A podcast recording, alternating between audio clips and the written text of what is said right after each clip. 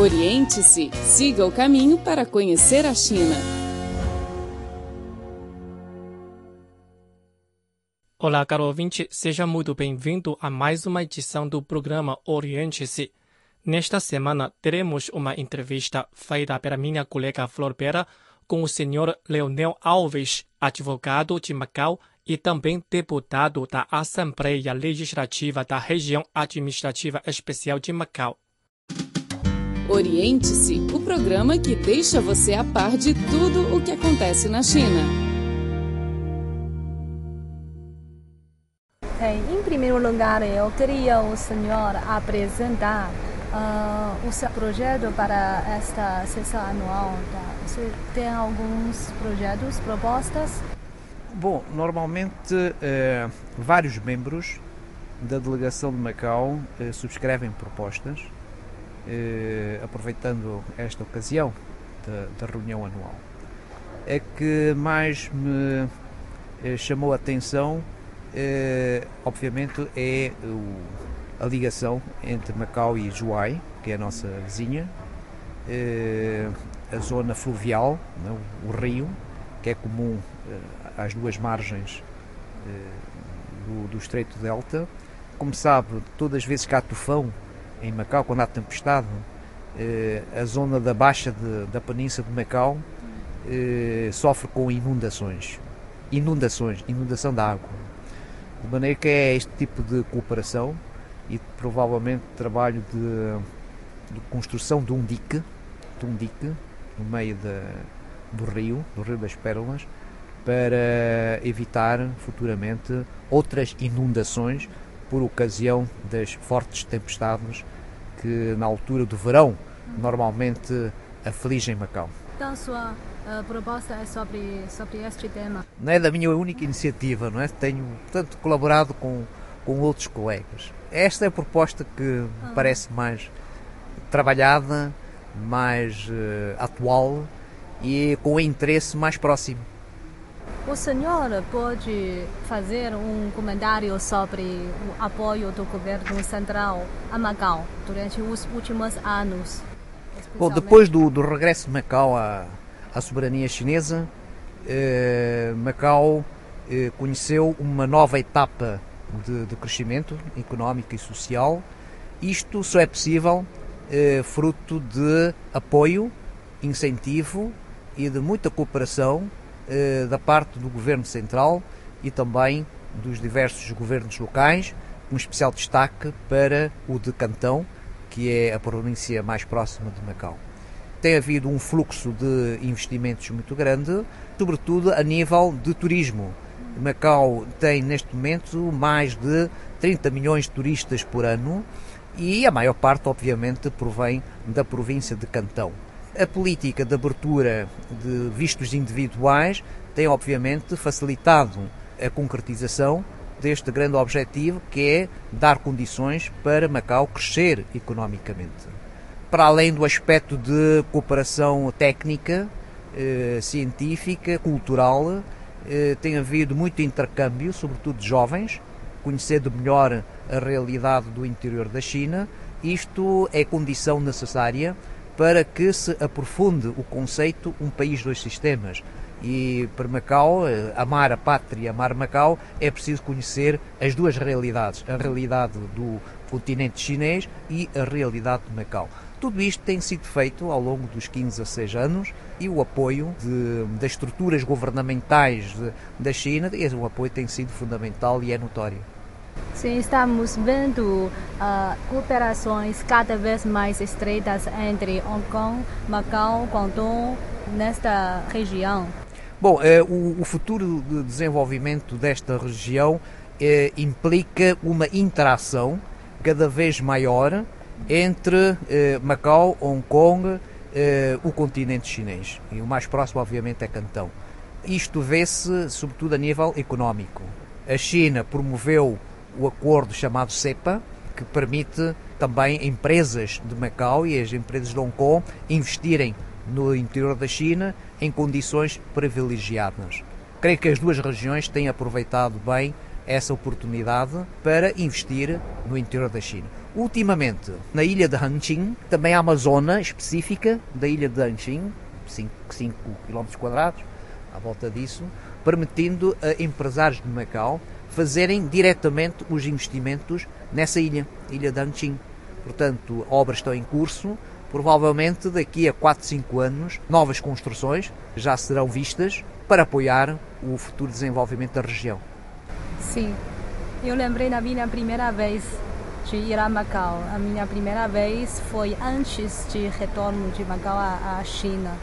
E parece que foi Macau, naquela época, era muito longe, mesmo uh, geograficamente, muito próximo de Zhuhai, mas era muito longe. É muito difícil entrar. E minha segunda vez é 2001. Ainda era muito difícil de ir de Zhuhai, entrar em Macau. Sim. O procedimento era muito complicado. Acho que agora, está é tudo bastante é mais fácil. facilitado, não é? Com as novas tecnologias, as novas tecnologias Sim. nos postos fronteiriços também ajudaram a simplificar os procedimentos, permitindo um maior fluxo de entrada e de saída de pessoas, por um lado. E por outro, na ilha de Taipa temos um novo posto fronteiriço, com Juai. Portanto, há dois postos fronteiriços neste momento, para além do tradicional que é nas portas do cerco, há também na Taipa, na, na ponte Flor de Lótus. Futuramente, futuramente, daqui a uns bons anos, seria ótimo eh, se houvesse um livre trânsito das pessoas que vivem nestas regiões. Seria o ideal um dia eh, acabarmos com, as, com os postos fronteiriços e haver uma livre circulação de pessoas e bens, pelo menos Macau e a ilha de Hangqing, em vez de toda, toda a província de, de, de Juai, talvez começando o primeiro passo com a ilha de Hangqing ou parte da ilha de Hangqing. Eu posso dizer que a vida dos cidadãos de Macau, uh, incluindo os portugueses e macaenses, está melhor agora? É um bocado difícil. É, pior não é de certeza. Pior não é de certeza. É melhor, obviamente, que a qualidade de vida é diferente, porque 15 é, anos depois também a própria o desenvolvimento tecnológico é diferente, a situação económica de Macau é bastante diferente.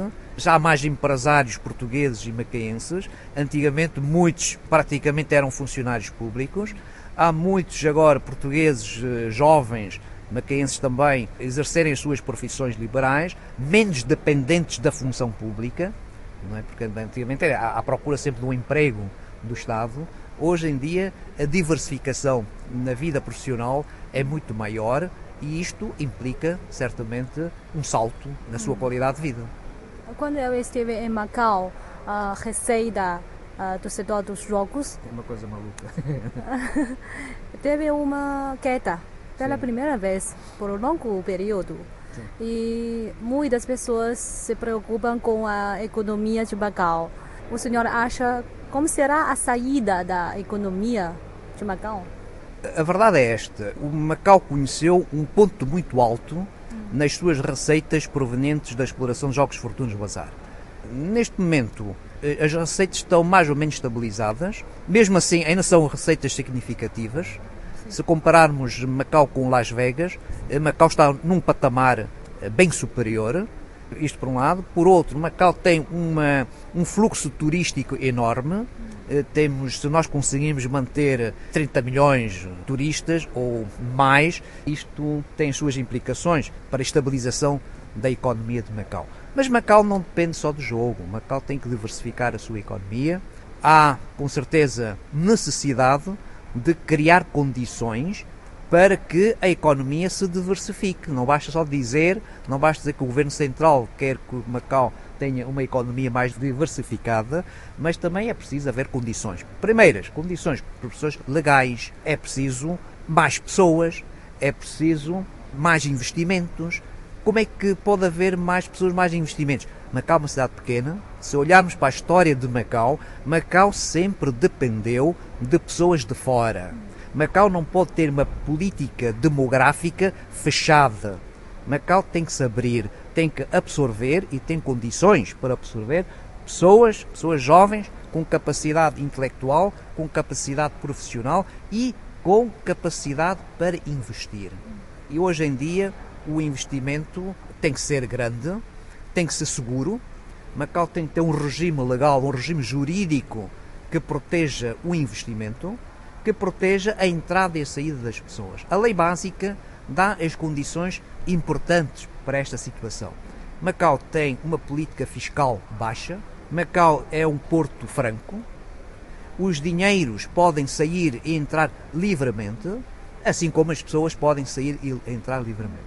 Eh, Macau tem que aproveitar esta situação de lei básica, lhe dar os instrumentos indispensáveis para um crescimento económico saudável.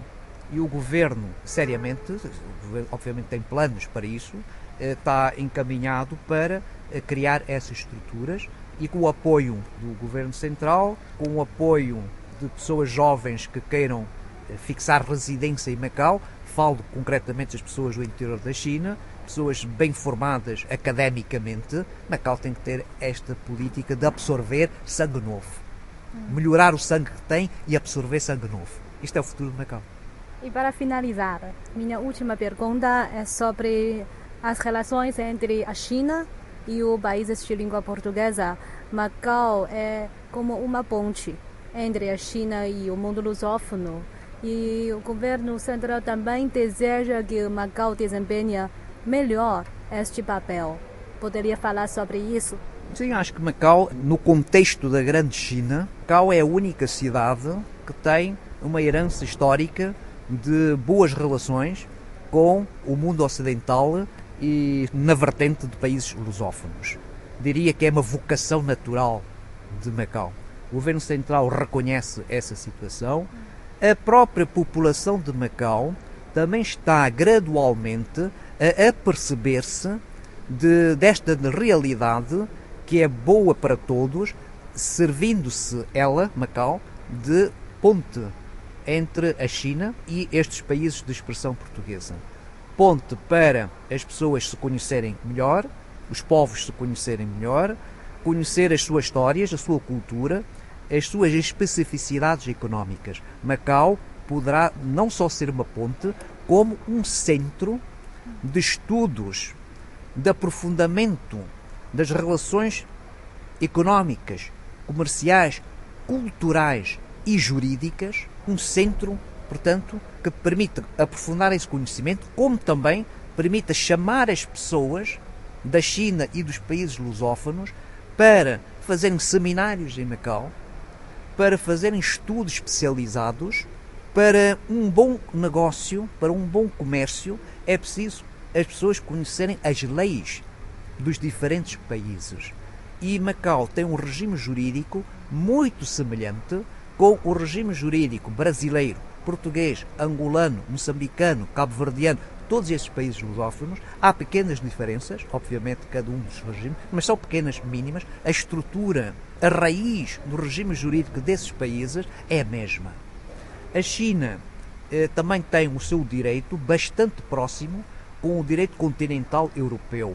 Macau será, sem dúvida, não só ponte, como uma cidade em que possa centralizar esses conhecimentos jurídicos, culturais e económicos e a partir daí difundir para todos estes países. Isto é extremamente benéfico.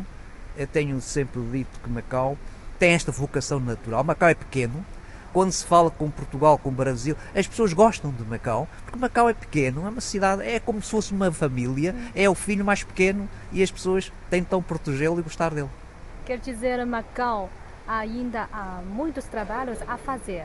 Sem dúvida. Para estreitar ainda mais. Muito, muito. E é preciso as pessoas, sobretudo as pessoas de Macau, a própria população, a perceber-se desta importância e da sua vocação natural. E falo nisso porque se este nós tivermos esta conversa há 15 anos, as pessoas diriam assim, isto é verdade, para que falar português? No comércio eu, eu, eu uso o inglês e assim nos contratos em inglês quero saber do português para quê? Isto era comum ouvir-se há 15 anos. Hoje em dia, as pessoas, hoje, por exemplo, tivemos uma reunião em que todos falaram na utilidade das pessoas de Macau saberem também a língua portuguesa, para facilitar não só este estreitamento económico, mas também cultural e jurídico. Macau será uma ponte nas relações comerciais, China e países lusófonos, mas também será um centro de formação de pessoas é? para que esta cooperação económica e comercial seja uma realidade cada vez maior e efetiva. Muito obrigada. nada. Oriente-se, o programa que deixa você a par de tudo o que acontece na China.